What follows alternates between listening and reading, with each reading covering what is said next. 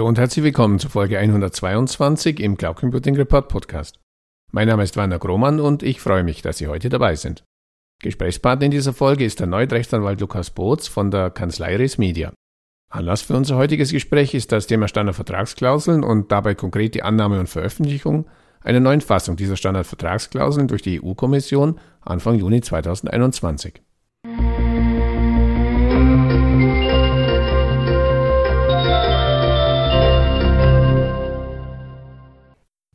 Hallo Herr Boots, herzlich willkommen erneut im Cloud Computing Report Podcast. Wir hatten ja schon einmal das Vergnügen.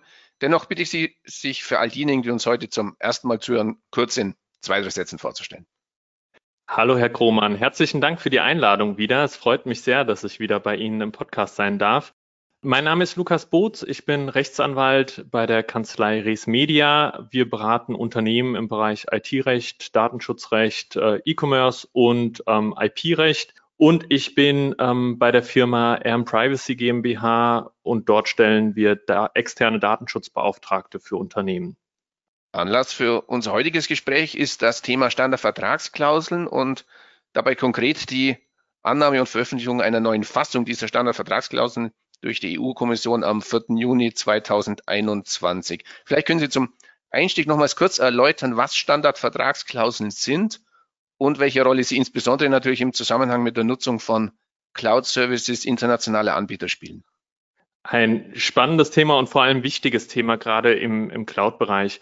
Hintergrund ist, dass ähm, nach der Datenschutzgrundverordnung der DSGVO Unternehmen, die Daten in ein Drittland, also ein Land außerhalb der EU oder des europäischen Wirtschaftsraums transferieren, dass diese Unternehmen für geeignete Garantien im Zielland sorgen müssen. Und ähm, dafür sieht die DSGVO verschiedene Mechanismen vor oder verschiedene Instrumente vor, wie Unternehmen das machen können.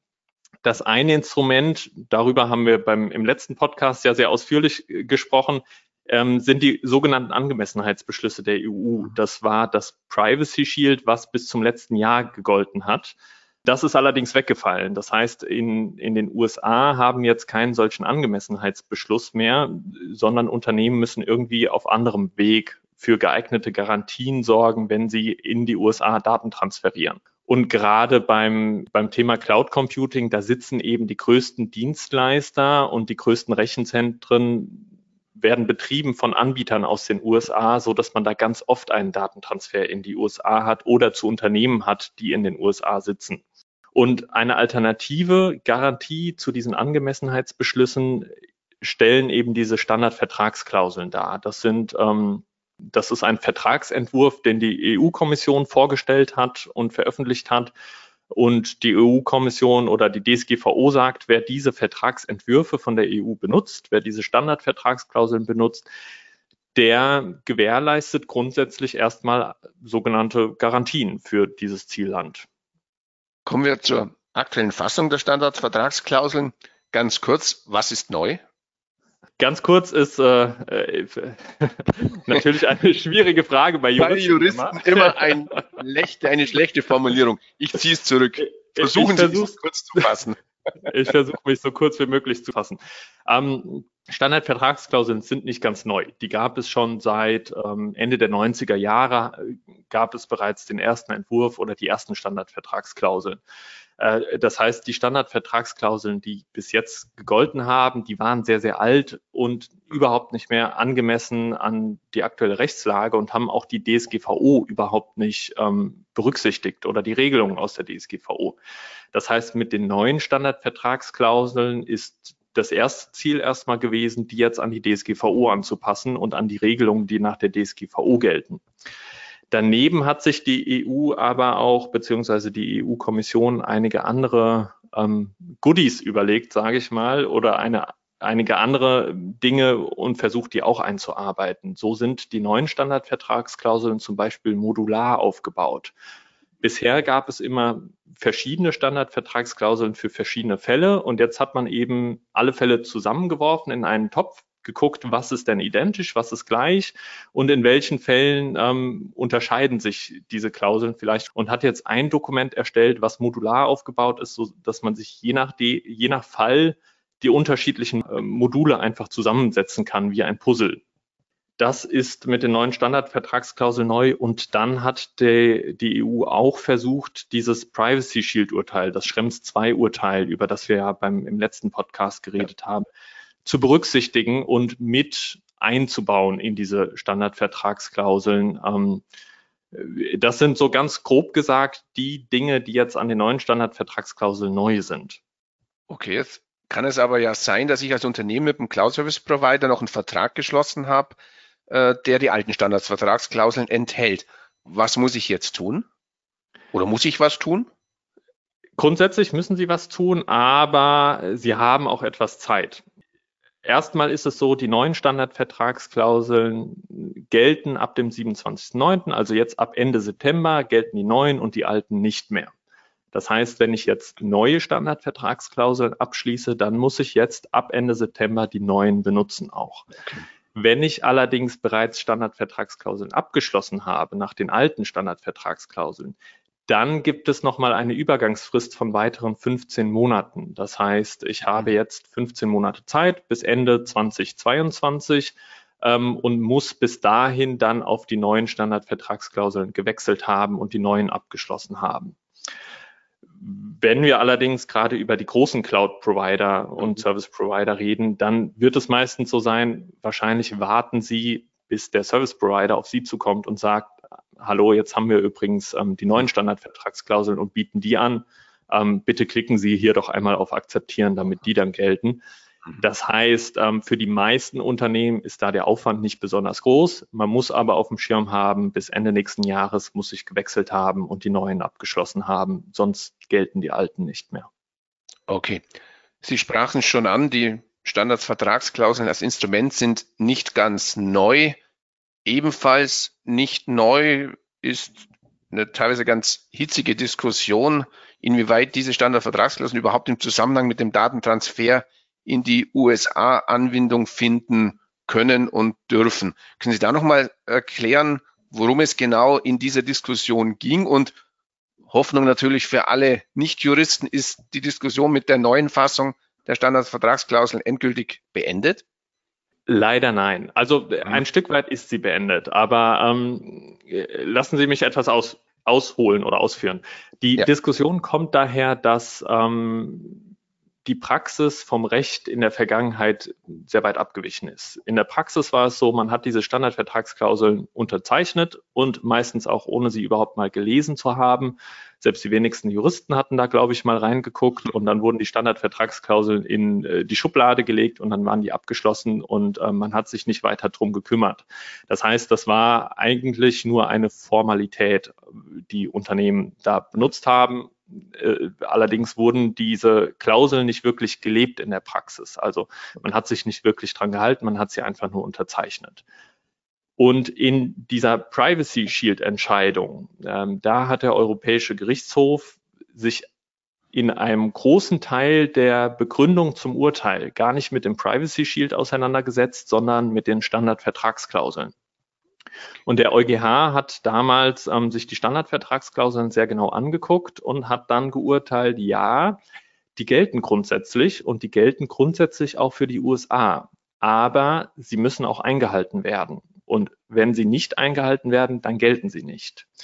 Und dann hat der EuGH sich die Klauseln sehr genau angeguckt und mal angeguckt, was steht da überhaupt drin. Und dort stehen unter anderem so Klauseln drin wie, wenn ich feststelle, dass mein Dienstleister sich nicht an die Klauseln hält, dann muss ich den Vertrag kündigen und muss das gegebenenfalls der Aufsichtsbehörde ähm, anzeigen. Und der EuGH hat festgestellt, diese Sicherheitsgesetze, äh, also der Cloud Act und FISA, ähm, die den IT-Unternehmen, die IT-Unternehmen verpflichten, Daten an die Sicherheitsbehörden herauszugeben.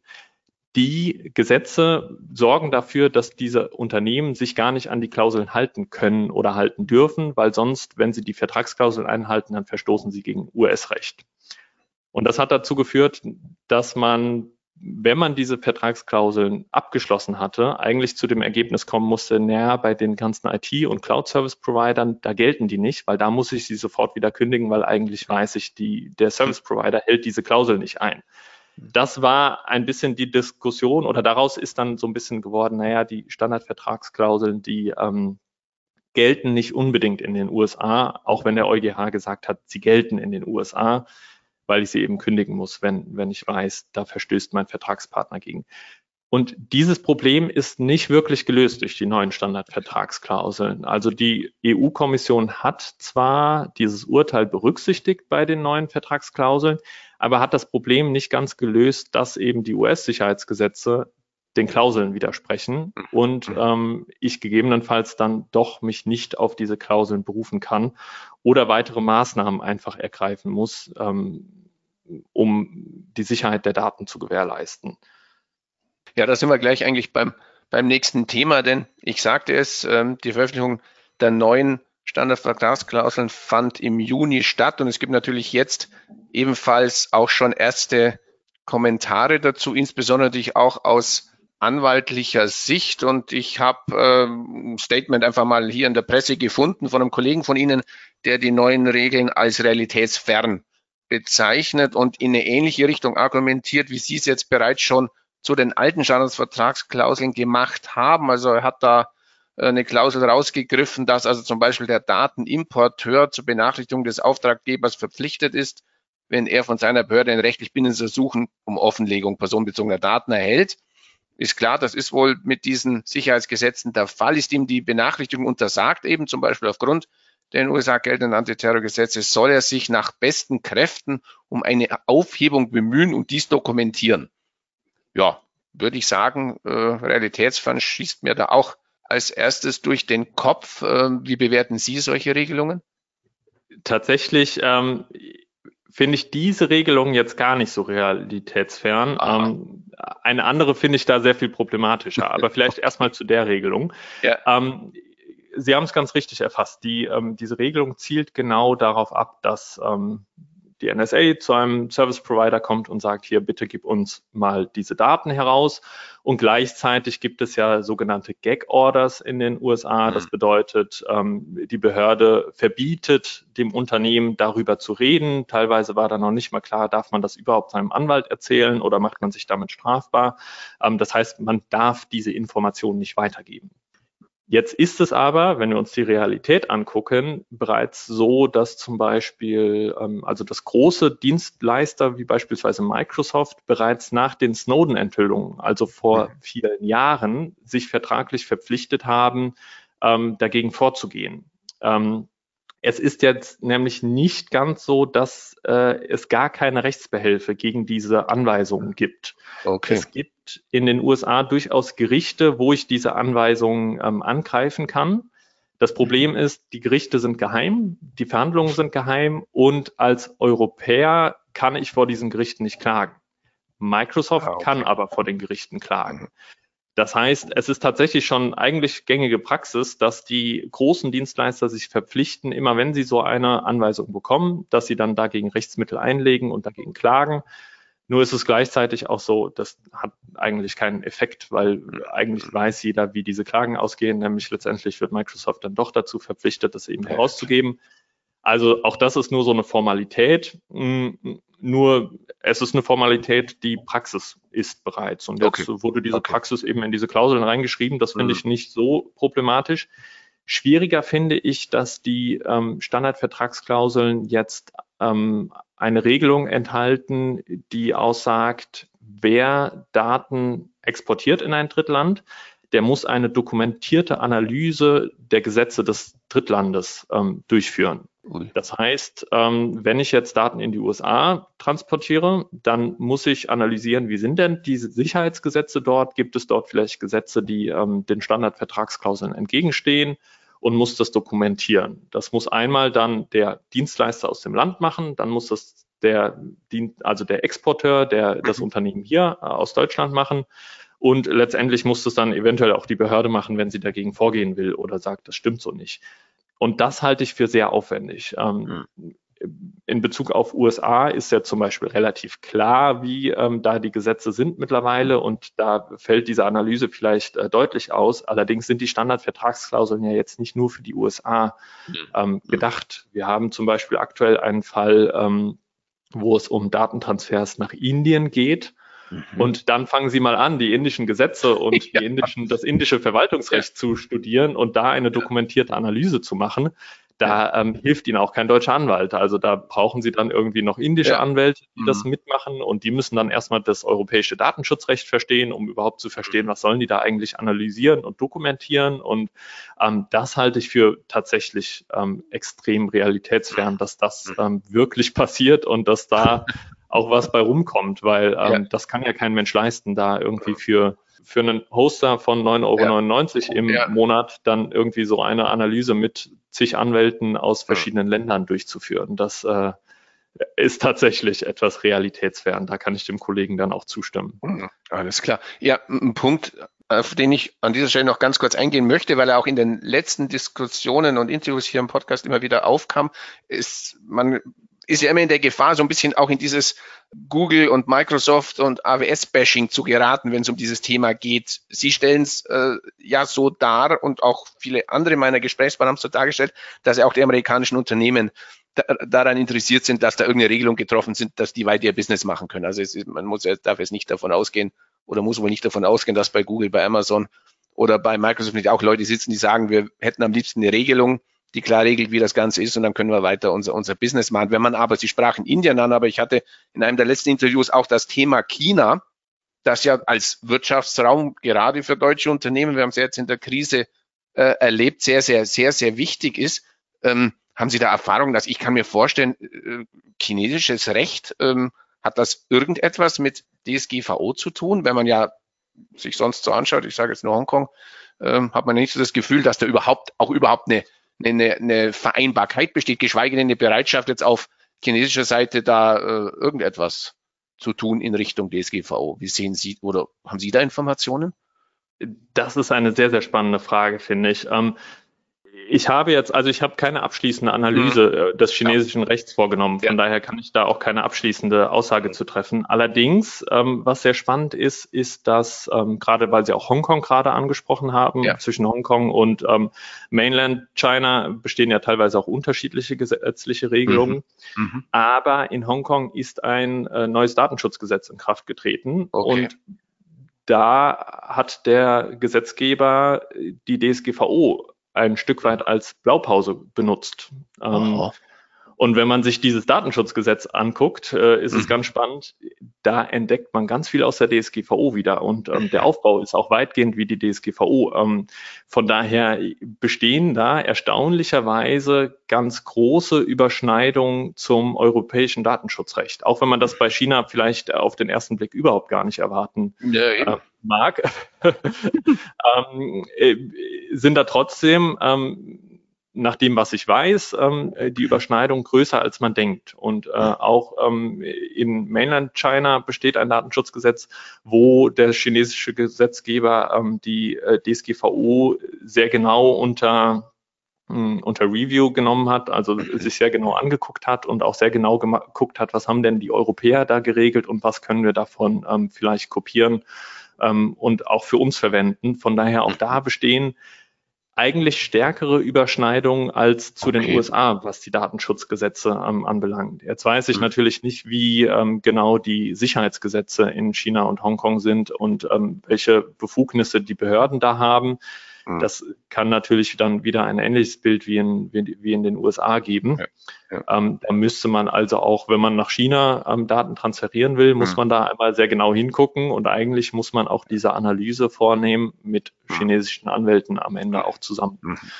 Ja, vielleicht ja die Hoffnung, dass dann am Ende das Business dazu führt, dass vielleicht ja auch auf Datenschutzseite es zu einer Annäherung kommt. Ich möchte aber ganz kurz noch äh, ein bisschen bei der politischen Dimension bleiben, über die wir uns ja auch beim, beim letzten Mal, bei unserem letzten Gespräch äh, unterhalten hatten. Wir werden natürlich in den Show Notes auch auf dieses Interview verlinken, dann kann man sich nochmal anhören. Es geht ja da speziell eben um das Thema oder um die, um die Rechtsbegriffe schutzpersonenbezogener Daten und Datenschutzniveau. Am besten wäre es, ich sprach es äh, an, weil ich es eben, wie gesagt, auch von amerikanischer Seite immer wieder berichtet äh, bekomme, wenn einfach jetzt EU und USA, aber auch natürlich Indien und, und, und China äh, sich einfach auf eine Vereinbarung einigen könnten, die dieses Thema für alle eben Anbieter wie Anwender ein für alle Mal rechtsverbindlich regelt. Wieso ist, ist das so, so schwierig? Das wäre natürlich absolut wünschenswert. Das wäre, mhm. das wäre richtig toll, wenn man da eine Regelung finden würde, ähm, die all das ähm, regelt, was wir so geregelt haben wollen mhm. oder brauchen, damit mhm. äh, das wieder normal funktioniert. Ähm, schwierig ist das aus unterschiedlichen politischen Gründen. Ich hatte ja beim letzten Mal schon ein bisschen durchblicken lassen oder ein bisschen äh, die These aufgestellt, sage ich mal, die Idee rangebracht, ähm, dass das Datenschutzthema sehr eng zusammenhängt mit globalen Krisen, Handelskriegen ähm, mhm. und politischen Entwicklungen, die wir global haben. Ähm, und wenn man sich da äh, das Urteil des EuGH auch anguckt, ähm, dann ist ganz erstaunlich, welche drastische Wortwahl der EuGH dort ähm, okay. gewählt hat. Denn ähm, er hat sinngemäß gesagt, ähm, in den USA wird der Wesensgehalt der Grundrechte nicht gewahrt und der Wesensgehalt eines Rechtsstaates nicht gewahrt. Und wenn man sich das mal auf die Zunge zergehen lässt, was das höchste europäische Gericht hier ja. ähm, über die USA gesagt hat, ähm, äh, dann ist das schon eigentlich ein, ein sehr starker Hammer, der ähm, fast zu wenig Aufmerksamkeit irgendwie in der mhm. Berichterstattung darüber bekommt, weil das ist natürlich ähm, eine Wortwahl, die ist ganz, ganz heftig ähm, auf politischer Ebene wenn man sagt, äh, hier ist ein Bündnispartner äh, vielleicht äh, kein nicht re rechtsstaatlich einfach. Das erinnert uns ja eigentlich eher an, ähm, an andere Systeme und an andere Länder, Absolut. wenn man sowas hört. Ähm, von daher ist da auf politischer Ebene die Situation äh, relativ stark festgefahren, würde ich sagen. Mhm. Ähm, und eine Einigung findet man wohl erst, beziehungsweise im Moment ist es so, wir haben zwei Systeme, die aufeinanderprallen und nicht zusammenpassen. Wir haben auf ja. der einen Seite diese US-Sicherheitsgesetze und auf der anderen Seite den europäischen Datenschutz. Ähm, und die passen nicht zusammen. Also das funktioniert nicht zusammen, dass man beides einhält. Das heißt, eine Seite muss da irgendwie ein Stück zurückstecken. Entweder muss die USA weniger Sicherheit äh, durchsetzen oder Europa weniger Datenschutz. Mhm. Ähm, und das passt schlecht zusammen einfach. Und deswegen ähm, ist es da, glaube ich, so sehr, sehr schwer, eine Lösung zu finden, denn eine Seite müsste irgendwie zurückstecken und ähm, die aktuellen äh, gesellschaftlich herrschenden mhm. ähm, Grundprinzipien ein Stück weit aufgeben in mhm. dem, dem mhm. Land. Was mich in dem Zusammenhang noch ein bisschen mehr sogar wundert, ist, dass es ja auch von Seiten der EU derzeit wohl wenig Interesse gibt, eine Einigung in die Wege zu leiten. Ich habe einen Beitrag gelesen, da erteilte der zuständige EU-Kommissar Vorstößen der derzeitigen US-Regierung, die es wohl gab, für eine schnelle Vereinbarung eines neuen Datenschutzabkommens bereits eine klare Absage. Und er erklärte, man könne kurz- oder mittelfristig damit nicht rechnen. Man wolle keine Schrems 3 Entscheidung. Wie ist das zu verstehen? Ja, naja, ich, die EU hat jetzt zweimal richtig heftig auf den Deckel gekriegt mhm. und zuletzt ähm, mit einer sehr klaren politischen Ansage des EuGH, nämlich ähm, in den USA ist der Rechtsstaat nicht ganz so, wie wir uns das vorstellen. Mhm. Das heißt, äh, in den politischen Gremien ist durchaus klar, wenn wir jetzt eine neue Entscheidung treffen, irgendwie das Privacy Shield Extended oder ähm, äh, das Privacy, keine Ahnung was, ähm, Whatever. Äh, ja, ähm, und das wieder nur, ich meine, das Privacy Shield war im Grunde Safe Harbor in anderen Worten. Man ja, hat ja. eigentlich die, die gleiche Entscheidung nochmal getroffen, die ja schon vom EuGH einmal aufgehoben wurde. Dann mhm. ist aktuell sehr, sehr klar, Herr Schrems wird wahrscheinlich wieder dagegen vorgehen, solange die US-Sicherheitsgesetze bestehen. Und äh, dann wird die, äh, die EU wird dann ein drittes Mal auf den Deckel bekommen und ähm, ja. der EuGH wird wieder sagen, naja, das, das funktioniert einfach nicht, solange diese Sicherheitsgesetze gelten. Und da will man sich natürlich dann auch politisch ein bisschen äh, nicht die Blöße geben, ähm, jetzt zum dritten Mal einfach auf den Deckel zu kriegen und weiß, äh, es bringt einfach nichts. Also äh, eine solche äh, Vereinbarung, die wieder im Kern dasselbe beinhaltet wie ähm, die bisherigen Vereinbarungen, die wird nicht standhalten. Von daher ähm, ist es irgendwo nachvollziehbar, dass dann ähm, das die EU-Kommission ja. sagt, naja, da brauchen wir gar nicht verhandeln, solange die USA nicht bereit ist, von diesen ja. Sicherheitsgesetzen abzurücken. Abzurücken. Also damit eben auch einfach die ja, ernüchternde Erkenntnis auf beiden Seiten, so wie Sie es ja auch beschrieben haben. Wir müssen einfach grundsätzlich etwas ändern. Irgendwelche Kosmetik an irgendwelchen bestehenden äh, Vereinbarungen nützt jetzt einfach nichts mehr. Genau, ja. Also äh, eine Seite muss irgendwie ein Stück weit ähm, zurücktreten. Ich meine, eine Idee, ohne jetzt Politiker zu sein oder Politikwissenschaftler und da äh, groß äh, die, die, große Expertise zu haben, aber eine Idee wäre natürlich schon, ähm, äh, hört sich jetzt vielleicht auf den ersten, äh, ersten mhm. Blick etwas, also etwas komisch an, aber eine Idee wäre, Friedenspolitik ähm, zu mhm. äh, forcieren, denn die USA, die wird natürlich von ihren Sicherheitsgesetzen nicht abrücken, solange die Krisen weltweit zunehmen mhm. und solange ähm, äh, die internationale Politik der USA irgendwie mehr in Richtung kriegerische Auseinandersetzung führt, weil jedes Land wird dann natürlich versuchen, möglichst sicher zu sein.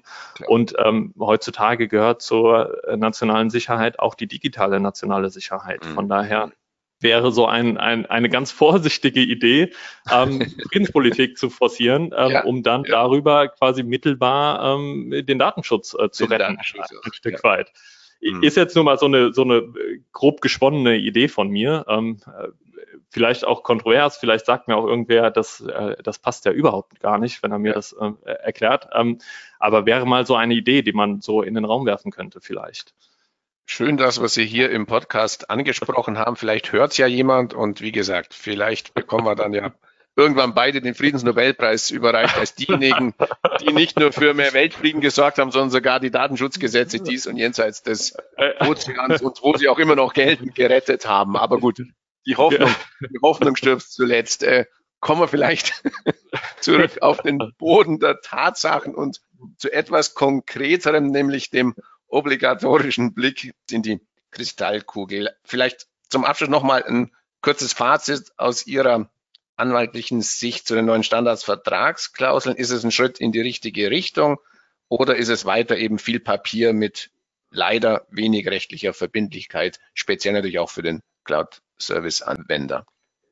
Ich denke, in die Kristallkugel habe ich jetzt wahrscheinlich schon genug geguckt, von daher. Ich sage ja, wir kommen wieder zurück auf den Boden. ich mich mal auf das Fazit zu den Standardvertragsklauseln. Ja. Ähm, ich halte sie für einen, einen, einen positiven Schritt. Ich, auch, wenn es natürlich Probleme mit den Standardvertragsklauseln gibt und wenn jetzt auch die praktische Anwendung bestimmt noch das ein oder andere Problem offenbaren wird, ähm, halte ich gerade diesen modularen Ansatz ähm, und einige andere Punkte, die dadurch auch gelöst wurden durch die Standardvertragsklauseln, für einen sehr positiven Schritt. Es war lange überfällig, dass es neue Standardvertragsklauseln gibt. Die alten waren einfach massiv veraltet. Und auch wenn das jetzt nicht das die eierlegende Wollmilchsau ist, die mhm. äh, mhm. sämtliche Datenschutzprobleme löst, löst sie doch äh, ein paar Probleme beziehungsweise macht es an Stelle, einigen Stellen einfacher und ähm, stellt eine Verbesserung im Gegensatz zu den alten Standardvertragsklauseln ganz klar dar. Von daher sehe ich die Vertragsklauseln durchaus äh, unterm Strich als positiv, die neuen. Und welche Probleme wir damit noch haben werden, das wird sich jetzt in, in der nächsten Zeit in der Praxis zeigen. Aber grundsätzlich unterm Strich ähm, ein positives Dokument meiner Meinung nach. Ja, aus meiner Sicht als Podcaster und Cloud Computing Interessierter gibt es natürlich eine gute und eine schlechte Nachricht zum, als Fazit. Zum einen die schlechte Nachricht aus Sicht des Cloud Computing Interessenten wäre es natürlich für mich auch schön, wenn man sagen könnte, okay, endlich kann man auf dieses Thema das berühmte Ei drüber hauen. Das Ding ist geregelt. Auf der anderen Seite als Podcaster freue ich mich natürlich, dass das Ding weiter für Diskussionen sorgen wird, denn das gibt uns die Gelegenheit, sich uns weiter mit dem Thema zu beschäftigen und natürlich auch mir die Gelegenheit, mich weiter auch mit Ihnen zu diesem Themen und Thema und anderen Themen, die es natürlich in diesem Umfeld dann wieder geben wird, weiter zu unterhalten. Für heute bedanke ich mich erstmal wieder herzlich für die interessanten Ausführungen, wünsche noch einen schönen Tag und vielen Dank fürs Gespräch. Ganz herzlichen Dank. Auch Ihnen wünsche ich noch einen schönen Tag und vielleicht bis zum nächsten Mal. Ganz sicher. Tschüss. Tschüss.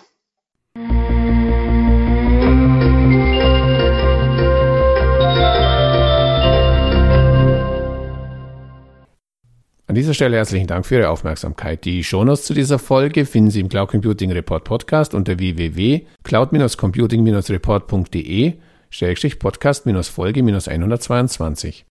Falls Sie regelmäßig über aktuelle Entwicklungen zum deutschsprachigen Cloud Computing Markt informiert werden möchten, abonnieren Sie uns am besten auf Spotify, Apple Podcasts oder Google Podcasts. oder in der Podcast-App Ihres Vertrauens. So viel für heute. Nochmals herzlichen Dank, dass Sie heute dabei waren und bis zum nächsten Mal. Ihr Werner Grummann.